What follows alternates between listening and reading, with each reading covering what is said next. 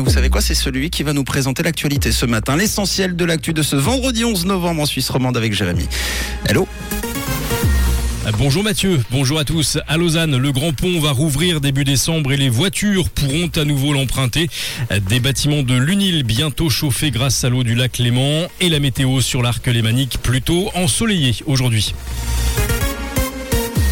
Fermé à la circulation depuis janvier, les travaux menés sur le Grand Pont à Lausanne seront terminés dans les temps. La municipalité lausannoise a confirmé hier la réouverture de l'ouvrage à compter du 3 décembre prochain.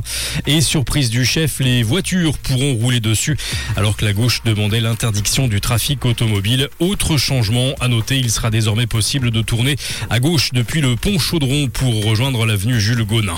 À l'heure où l'on cherche à faire des économies d'énergie, le Conseil d'État vaudois veut construire sur le site de une nouvelle centrale de chauffe équipée de pompes à chaleur utilisant l'eau du lac. Il a adopté et transmis au Grand Conseil une demande de crédit d'ouvrage à hauteur de 55 millions de francs. Un projet qui permettra de remplacer les anciennes chaudières qui fonctionnent au mazout et au gaz. Si tout va bien, dès 2025, ce nouveau système alimentera 26 bâtiments du campus via de nouvelles installations reposant sur des énergies renouvelables, précise le Conseil d'État.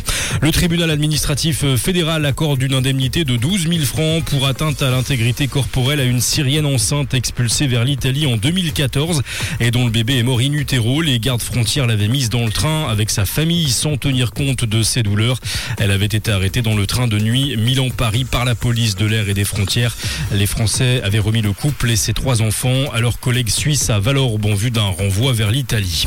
Le navire humanitaire Ocean Viking bloqué en Méditerranée depuis 20 jours avec à son bord plus de 230 migrants va être accueilli aujourd'hui à Toulon dans le sud de la France à titre exceptionnel, a souligné hier le ministre français de l'Intérieur Gérald Darmanin. Le bateau faisait l'objet d'un bras de fer entre la France et l'Italie, Paris reprochant à Rome d'avoir refusé d'accueillir le navire. Les autorités françaises précisent que les personnes qui ne répondront pas aux critères de demandeurs d'asile seront reconduites directement.